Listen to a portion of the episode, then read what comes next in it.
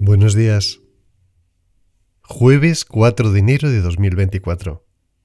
Hoy celebramos la onomástica de Santa Isabel Ana Seton. Lectura de la primera epístola de San Juan.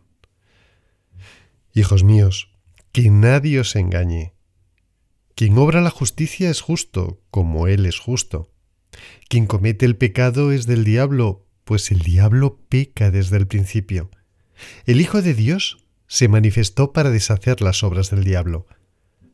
Todo el que ha nacido de Dios no comete pecado porque su germen permanece en él y no puede pecar porque ha nacido de Dios.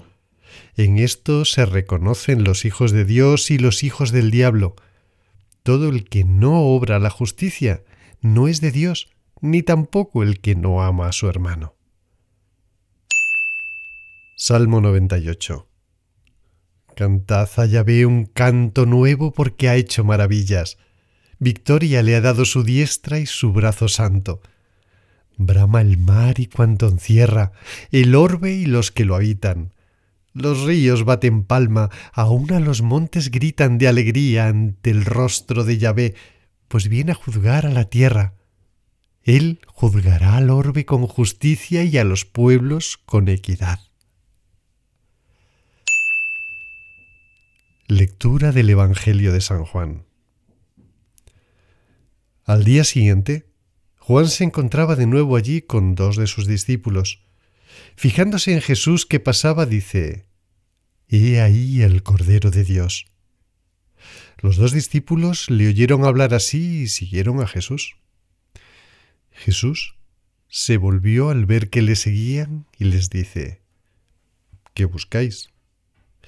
Ellos le respondieron, Rabí, ¿qué quiere decir maestro, ¿dónde vives?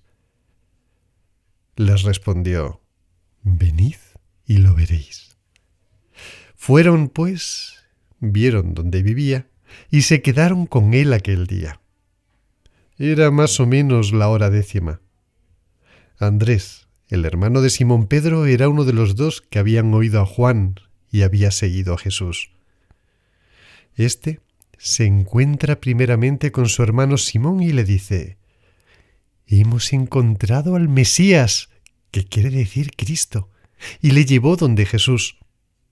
Jesús, fijando su mirada en él, le dijo, Tú eres Simón, el hijo de Juan. Tú te llamarás Cefas, que quiere decir piedra.